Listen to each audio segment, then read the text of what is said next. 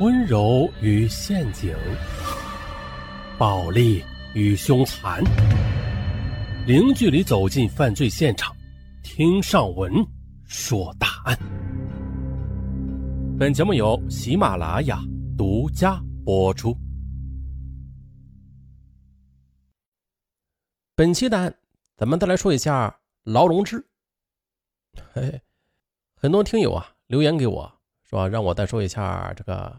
劳荣枝，其实劳荣枝的案子啊，是我以前说过的啊，在那个情感档案纪实里边啊，就是那个情感犯罪录里边啊，以前上文归类归错了，应该归到这个专辑里边的，结果放到那个专辑里边去了，啊，是第三十三集，那时候是劳荣枝刚刚落网的时候，上文说过的，那时候牵扯的是法子英啊，重点说的是法子英啊，就是他的犯罪搭档啊，连杀七人的法子英。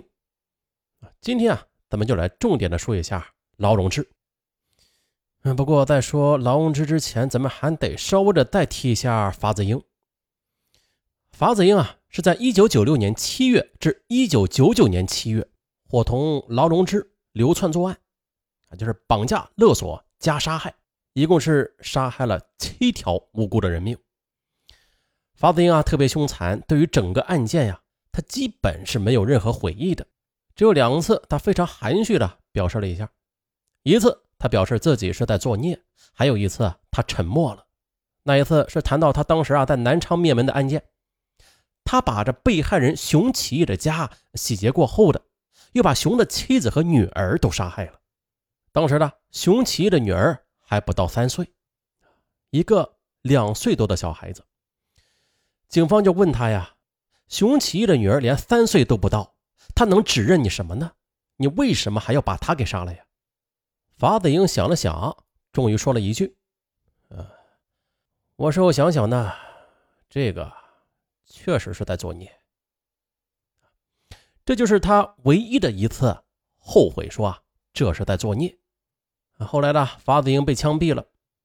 枪毙之后的二十年后，也就是二零一九年十一月二十八日，身背七条人命的女犯。女逃犯的啊，劳荣枝在厦门落网了，啊，这就让这二十年前轰动全国的几起杀人案再次的引起了关注，接着呀就开始审判劳荣枝了，那就在前几天，九月九日，二零二一年的九月九日，啊，也就是没过几天，劳荣枝啊被一审判决，判处了他三个死刑，故意杀人罪判处死刑，绑架罪判处死刑，抢劫罪。判处死刑，数罪并罚，执行死刑。但是听到这个判决啊，劳荣枝他不服。好，咱们就从这儿开始吧。接下来咱们就一起来了解一下啊，从一个年轻貌美、追求者无数的教师，到一个杀人狂魔，劳荣枝身上他究竟是发生了怎样的故事？还有，在他身为一个杀人狂魔，却还在法庭上声称啊。说：“我相信法律不会冤枉一个好人，也不会放过一个坏人的这样的言论。”更让人匪夷所思的是啊，他在证据面前依旧不承认自己杀过人，不止一次强调自己犯法是遭男友胁迫的，不然就会遭到非人的待遇。他是这样说的：“说啊，认识法子英的时候，我才二十岁呢，我那时候是年幼无知的啊，被法子英胁迫蛊惑。”并且啊，这法子英也用杀死我来逼迫我。法子英打我，那我头上至今还留有他打我的伤疤呢。啊，他就把自己描述成了一个被逼无奈的从犯，把所有的罪责啊，全部的都推给了已经死了二十多年的法子英。但是，他是真的被逼无奈吗？这一点很重要。这时呢，就有两位幸存者证实了。他并不是被逼无奈的，甚至啊，很有可能是案件的出谋策划者。换句话说啊，也就是他指挥着法子营去杀人的。那两位幸存者呀，是一对夫妻。在一九九八年七月的，家住常州的刘女士，在接到丈夫刘先生的电话之后啊，这刘先生在电话里边说啊：“你给我送七万块钱到某某歌舞厅。”接到电话的刘女士很是惊慌。她以为这老公在外面沾花惹草，被别的老公或者是男朋友给勒索了呢。但是也是赶紧呐取了七万块钱，打车到了指定的地点。到了之后，在那个地方啊，一个长相秀美的女人就叫住了他。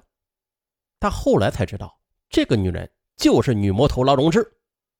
他也不知道在人群里边，这劳荣枝是怎么辨认出他的。当时劳荣枝只是淡淡的说了一句：“跟我走。”然后叫上了一辆出租车，让他上去。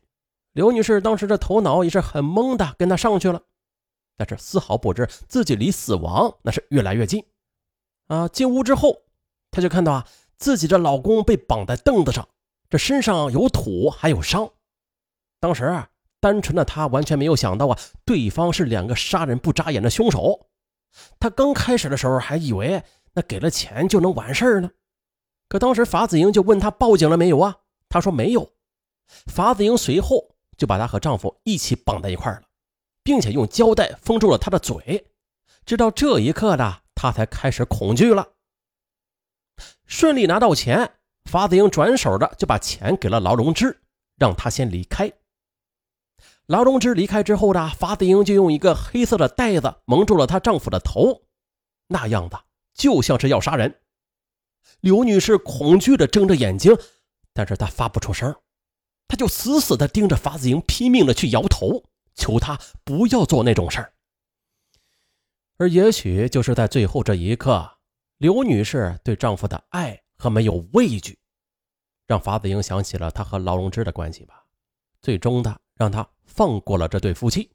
法子英当时对刘先生是这样说的：“你的命是你老婆给的。”之后就离开了。刘先生在十多分钟后挣脱了绳子，又解开了妻子的束缚。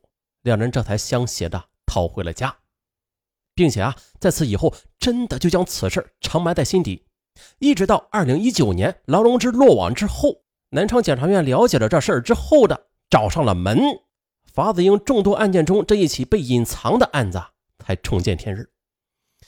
这对夫妻后怕不已呀，原来自己真的是逃了一命。从所有的案件细节来看，劳荣枝。他绝对不可能是被法子英胁迫的，他甚至极有可能就是个拿主意的人，军师。法子英呢，他只是被他掌握的獒犬杀人的刀而已。在两个人的关系中，他就是那个牵绳子的人，同时啊，他也为自己能够操控这把凶刀，一个杀人如麻、冷血无情的男人对自己无比的忠诚而。极度满足，而且只有这样的男人才能够满足他的恶性自恋。那话说到这儿啊，什么是恶性自恋呢？这心理学家弗洛姆在当年的一九六四年就提出了这样的一个概念呢，说恶性自恋就是人类邪恶本质之一。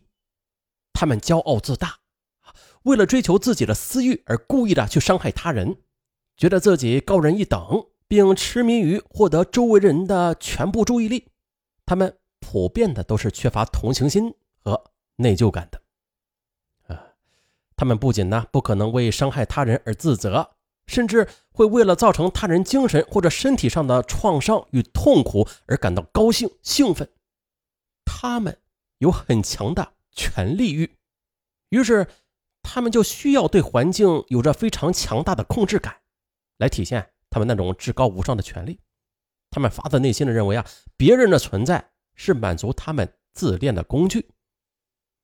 而刘家夫妇的幸存呢，只是阴差阳错的让法子英照见了他自己和劳荣枝的关系，而他在这段关系里啊，是劳荣枝的和自己并肩杀人、非同凡响的爱为自己最大的骄傲，最满足了自恋，并不是他尚且还有人性的。这片刻的恶性自恋的满足，让他放过了刘家夫妇。也就是说，这劳荣枝和法子英本质上是同一种人。劳荣枝和其他罪大恶极的杀人犯是不太一样的啊。那上面以前说过的那些杀人恶魔呀，或者是连环杀手，他们大部分都是有一个比较悲惨的童年的，他们的原生家庭啊。大多数是不幸福的，甚至是破碎不堪的。但是劳荣枝他不一样。